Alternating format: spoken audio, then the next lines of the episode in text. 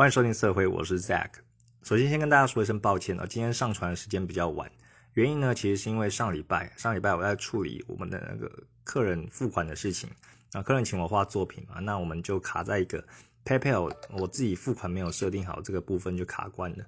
那上礼拜其实因为这个问题呢，我神经还蛮紧绷的，就我处理事情的时候啊比较严肃。那我在处理的时候呢，老婆就帮我带小孩的大小事啊。那我那个时候就跟他说：“你先不要打扰我，我我想要专心把这件事情处处理完，因为我也很怕客人跑掉。那我也是跟老婆说，啊，等我处理完之后，你想要什么东西，你跟我讲，我就是是你什么要求，我都帮你实现。我就我就试出了这样一个诺言。那后来老婆她想一想，就说：那你下礼拜，也就是这一周，哦，帮我待一整天，整整七天的小孩。我当时听到的时候也是愣了好几秒，然后后来我还是答应了。”啊，我我答应了，因为我想说，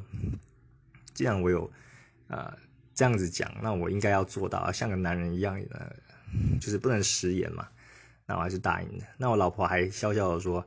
我你说什么都可以嘛，我还没有跟你要一栋房子，我要一个车子什么的，那我只是叫你带一个礼拜，应该还好吧？”那我想也是啊，毕竟我敢这样子说出我的这个，好像是神灯精灵一样，说你要什么我都帮你实现。那他。他要请我带孩子一周，嗯，听起来还蛮啊，还蛮就是手下留情的，来给我给我台阶下，可以让我让我达到。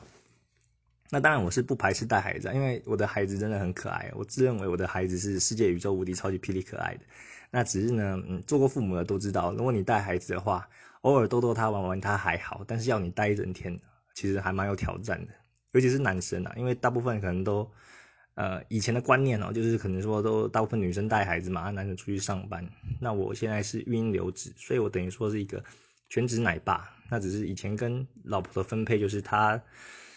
他上班就是上半天，就是说呃早上是他顾，然后下午就换我顾这样子。那我也可以体会到，呃带孩子其实是蛮辛苦的。那这礼拜呢，我就因为每一天都是整整啊整整一周这样子带。所以我的工作的时间呢也被压缩，就等于说孩子在睡觉的时候，我就可能就偷一点时间来工作。那我工作的内容呢，就除了画画之外，还有做行销啊，另外还有啊录 podcast。那时间就相对比较不固定，这也是为什么我今天上传比较晚的原因。那另外呢，我们现在我们现在人在旅馆呢，那其实今天晚上是因为临时动议，因为想说好久没有跟老婆就约会了，那我们就。呃，晚上就感觉一来，呃，大家讲好了，好，那我们就去旅馆就住一住一晚，稍微放松放松一下。那我后来又想到，哇，那我忘记带我的我的那个耳机了，因为我平常录的话都会戴耳机。那我现在呢，就是在旅馆的桌前这样子对着手机录，我不知道可能听起来会比平常多一点杂音，那这个先跟大家说一声抱歉。这是第一个要分享的事情。那第二件事情呢？哦，是算是我相当相当开心的，就跟大家分享一下，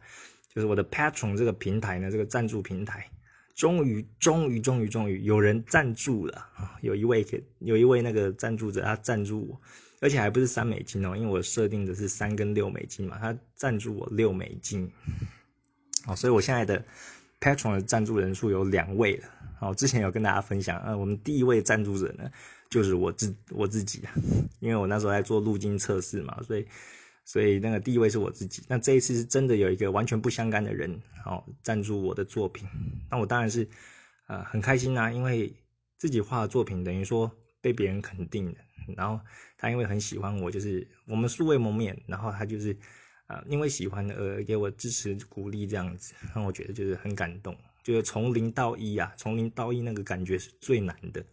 那我终于突破这个破口，有一位这个跟我八竿子打不着关系的人，他愿意这样赞助我，那给我很大的动力。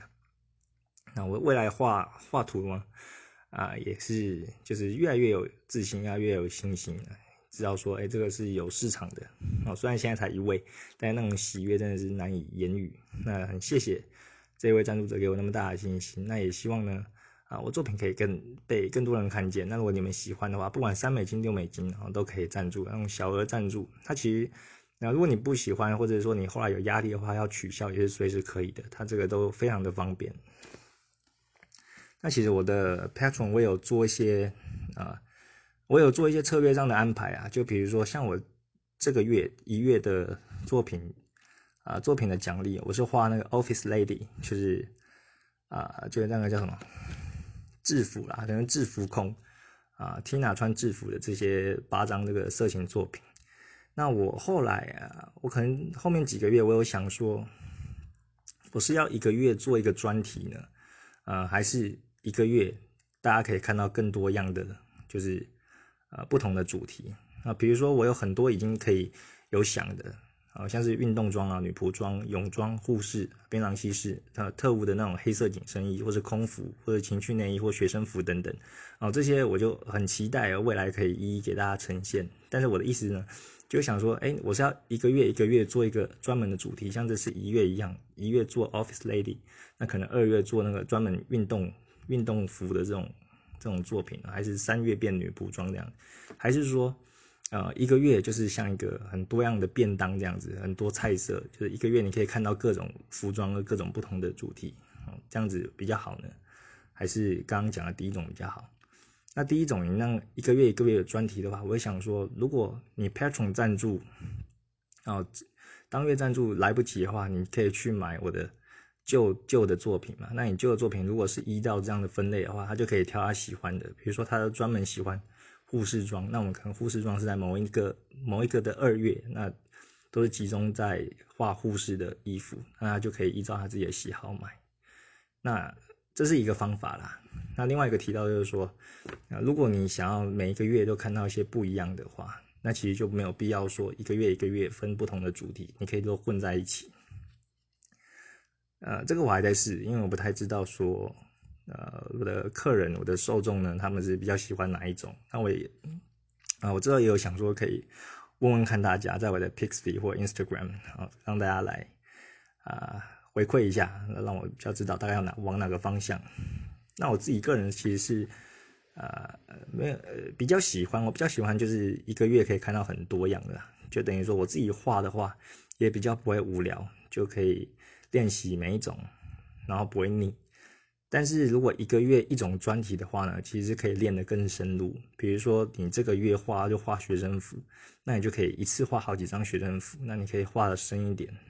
好学习的比较比较集中，那这也是它的优点。所以这个之后再看看，好看要走哪一种形式。好，那今天聊一下我们的主题啊，因为我现在在那个旅馆录嘛，那时间也晚了，我怕就是会吵到别人，那也怕这个录音的品质不好，所以我讲的稍微快一点，我，简单带过，之后可以再做一个更详细的。那我们的主题呢是讲说，哎，你要如何开始画画？就说很多人可能都想要画画，但是他不知道要怎么开始。那其实这个呃，我是觉得很简单，就是说你只要有一支笔啊，一张纸，你就可以开始了。好像我很小的时候就这样，我大概小学或者幼稚园的时候，我我记得跟大家分享嘛，我妈妈就拿给我纸跟笔，我就很安静。我小时候是很很乖然后，自己在旁边画。那其实大家都都一样，不管你是你笔呀，你是用铅笔、圆珠笔、麦克笔、蜡笔、白板笔等等的，好，你都可以开始。纸啊，A 四纸、笔记本、课本。哦，很多人都可能画在课本嘛，那个什么课本上的作者啊，你都给他画个胡子，什么骑个摩托车，然后给他戴个帽子啊之类的，画个字啊，或者你的手账，或者你的日记本，或者杂志，然后你都旁可以在旁边涂鸦，那这随时随地都可以开始的。那可能很多人就想说，嗯，我知道随时随地都可以开始啊，但是我我白纸白纸就放在我面前。坐在书桌前，但是我脑袋就一片空白，就不知道要画什么。嗯，很常会有这种状况，就连像我们那样画很多的，有时候也会，哎，你突然面对一张白纸，你不知道要画什么。那这边我跟大家分享一下我自己的经验。但其实你，呃，你不知道要画什么的话，第一个就是你脑中就没有，因为是你脑中没有想法。那其实我们画画，其实脑中都要有想法，有想法你才画得出来。像画家呢，他其实是。脑中已经有那个完整的蓝图了，完整的构图，他只是在现实之中用他的笔把他脑中已经现已经呈现的图画出来而已。那我想这也是为什么啊，我们看别人画画会感到感到愉悦，感到疗愈。那就是说我们不知道他的下一步要怎么做，因为画家他本身已经看到整张图的样样貌，那别人呢他是不知道，呃，画家脑袋在想什么，所以他就等于说有一种未知的探索的感觉，就你看别人画不不画到最后，可能不知道他在画什么。我觉得我自己看别人画画，我也觉得蛮舒压的，就看他的思考脉络啊，那不到最后就猜不出来这样子。好，那你如果要画画的话，呃，第一个就是你脑中要有想法。那我觉得在这之前呢，呃，其实每个人画画的目的就不同。我可以跟大家分享一下，如果你要画画的话，你可以用类似那种黄金圈的法则来，呃，来思考。首先就是最深层的动机啊，就是你为什么要画。那再就是你要画什么东西。那最后就是你要怎么画。哦，这个大概有讲一下你的动机。第一个，你为什么要画？那有些人他可能画画对他来说，他只是一种呃情绪的释放，一种舒压的管道而已。他没有要走到很专业，他只是呃想要借由画画可以脑袋放空啊，放松一下。然后有些人是因为这个想法而想要接触画画。那可能有些人呢，他就是像绘师们一样，他可能最后要走向专业，甚至是用他的画来盈利、来产生作品的。那那个动机就会很不一样。那你。呃，我们一般要画画的人呢，你在还没接触之前，你可以稍微想一下，你画画呢是为了什么？哦，你那个 why 很重要，就是说，呃，因为我们画画画到后来一定会遇到一些瓶颈或者一些困难嘛，那你的为什么，你的初衷就可以帮助你就会坚持下去，不会说你那时候画了，可能到一个点你就上不去了，那很无聊，你可能就好几年就不画了。哦，想清楚自己的初衷，会帮助你可以走得更远。哦，虽然走的可能并不是很快，但是可以走得长久。那这个初衷呢，其实也是可以随着你的呃人生人生履历就是做变动的。比如说你一开始只是想要呃涂个鸦，自己看自己画爽的就好了。但你可能画后来越画越有兴趣，那到时候就会考虑说，哎，我的画作可不可以让别人画看见，或者想要办一个小画展。或者说你甚至想要把你的画就是拿到网络上去卖等等，那你那时候就可能可以走向更专业，就从一开始你的涂鸦就调整到，哎，你要成为一个专业的呃绘师，这个其实都可以。你在就是到后期你想要转变目标的都是很 OK 的。那再来呢，就是你要画什么哦？你要画什么的话，呃，我的建议是，就是大家呃一开始可能不知道画什么，那你就找你最有兴趣的东西去画。啊，比如说，呃，有些人家里有养宠物嘛，养那个狗狗啊，或是猫猫等等的。那你不知道画什么，你其实就可以想说，哎，我很喜欢狗，或很喜欢猫，那你就可以从你最喜欢的东西画起了。比如说，我有一只波斯猫，那我就想要啊画一个波斯猫，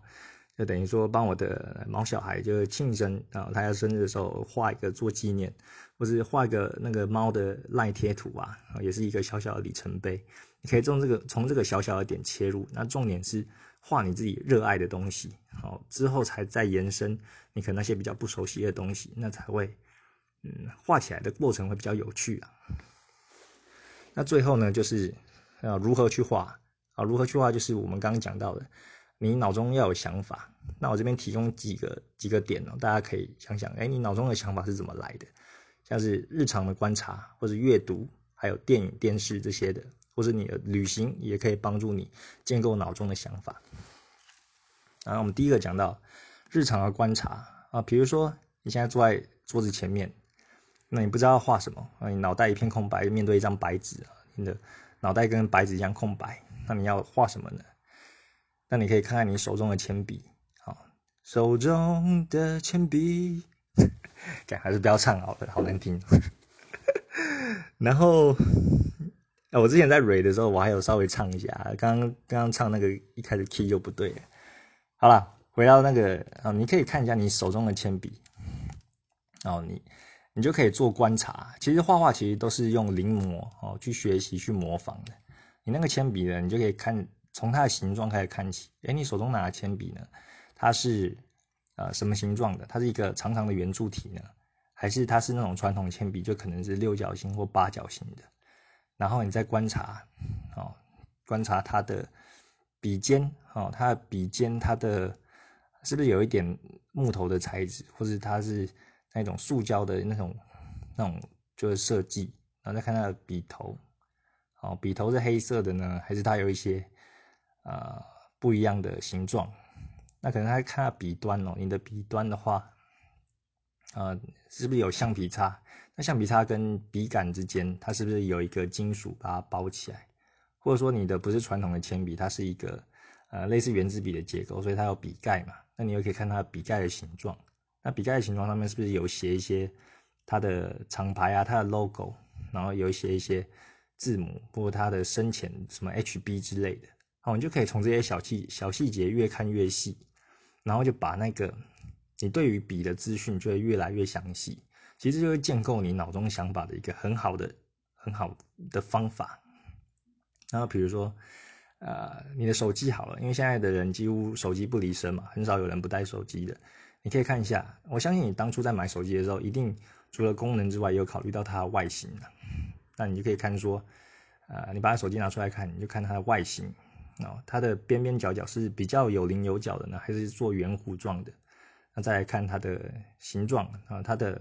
开机键是放在哪里？是右右上角呢，还是左上角？啊，它的音源键，然后大声小声是在手机的哪个位置？你就去观察，然后会越看越细。哦，这就帮助你建构对一个物体的了解。哦，从你身边的小东西开始，哦，从简单的开始，然后再慢慢到复杂的。其实我也可以建议大家，就是如果你现在在听是在通勤啊，或者在啊，不管你在做什么，那你就可以从自己身边的小东西看起。哦，这比自己，我觉得现在现代人每个人都是低头族啊，大部分很多人就是呃，连走路就在看看手机。我就是我其实自己是不太喜欢那样的人啊，我自己也不会边走边看手机，就觉得说你跟外界都隔离了，然后。走路也不看路，有时候我就很讨厌那种看手机那样直直走过来，他不知道前面有个人，他变成说我还要闪他，或者他最后一刻抬头来看到，我其实不太喜欢这样，而且这样子也会让你，呃，让你怎么样，就是不知道周围的情况是如何。那如果周围有一些危险呢，你可能就呃会被忽视而看不到。